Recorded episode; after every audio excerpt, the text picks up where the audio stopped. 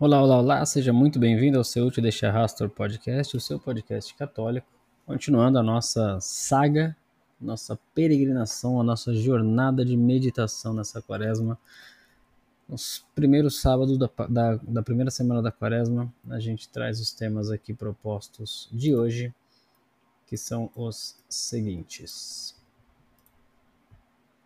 Jesus nos ordena amar os inimigos. Deus faz chover sobre os bons e os maus, levar o campo de batalha para a nossa própria vida.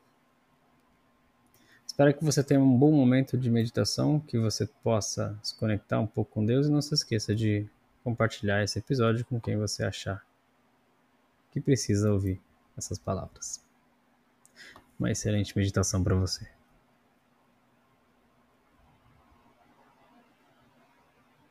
Meu Senhor e meu Deus, creio firmemente que estás aqui, que me vês, que me ouves. Adoro-te com profunda reverência. Peço-te perdão dos meus pecados e graça para fazer com fruto este tempo de oração. Minha Mãe Imaculada, São José, meu Pai, Senhor, meu anjo da guarda, intercedei por mim.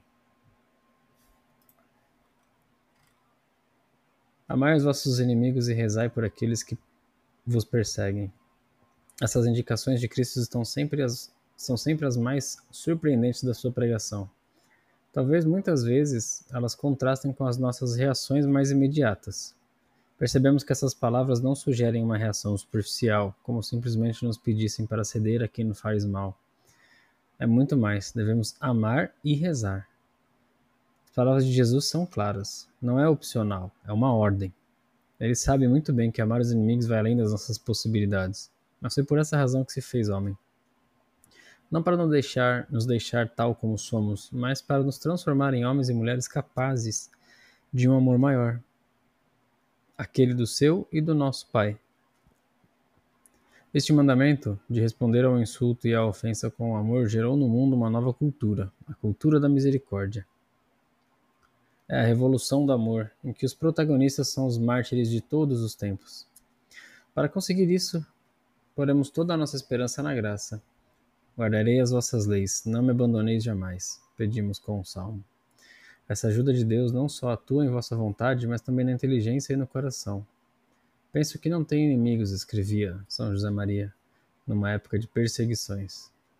Na minha vida encontrei-me com pessoas que causaram algum mal, um mal positivo. Não acho que sejam inimigos. Sou muito pouca coisa para tê-los. No entanto, a partir de agora, eles e elas ficam incluídos na categoria dos meus benfeitores, para que se peça a Deus por eles diariamente. Que razão tens para não amar? pergunta São José Crisóstomo, São João Crisóstomo, perdão. Que o outro respondeu aos teus favores com injúrias. Que quis derramar teu sangue em agradecimentos por teus benefícios. Mas, se amas por Cristo, essas razões que devem te mover a amar ainda mais porque destrói as amizades do mundo, isso é o que afiança a caridade de Cristo. Mas como? Primeiro, porque este ingrato é para ti causa de um prêmio maior.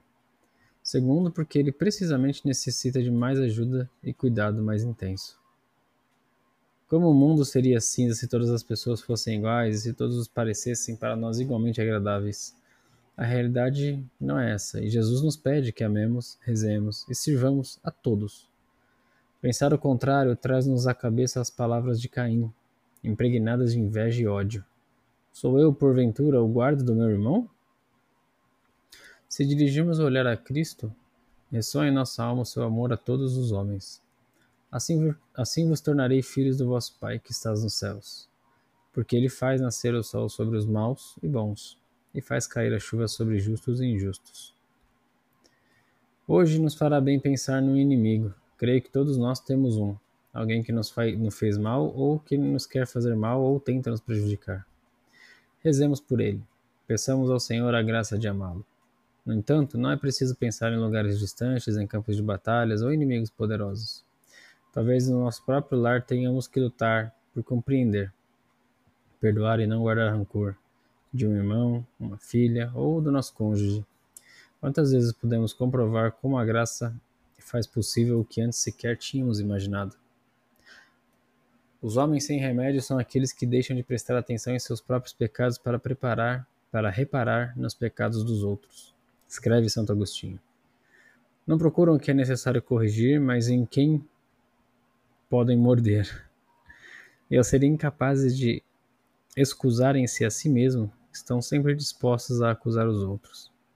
Empreender a tarefa de amar os inimigos traz como consequência que, ao mesmo tempo, aprendemos a colocar o foco em nossa debilidade, em nossas faltas, em tudo aquilo da nossa vida que ainda deve intensificar-se com Cristo. Esta atitude está impregnada de um realismo muito mais prático, porque o que podemos realmente mudar, ajudados por Deus, é o que temos em nosso coração. Abandonamos um campo de batalha de fantasia, a vida dos outros, para encher o mundo do bem, um mundo de bem, a partir de uma luta muito mais próxima.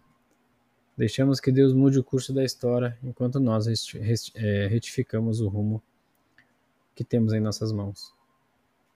Temos que compreender a todos, temos que conviver com todos, temos que desculpar a todos, temos que perdoar a todos.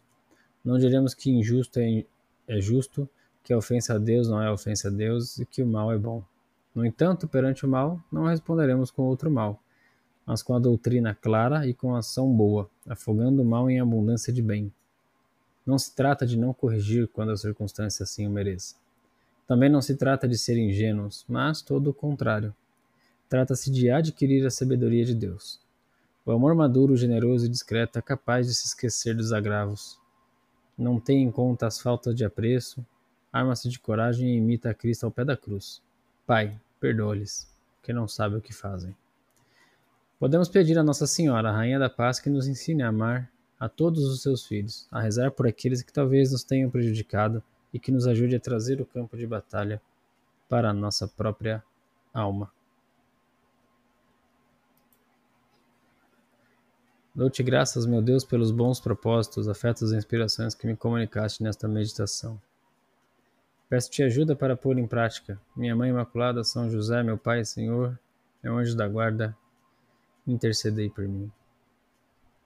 Essa foi a meditação de hoje, espero que você tenha gostado. Sempre deixando um lembrete para você de compartilhar esse episódio, de compartilhar esse podcast, que é um podcast focado na palavra, para que a gente possa compartilhar a palavra, aprender juntos um pouquinho mais cada dia. Tenha um excelente dia e até amanhã.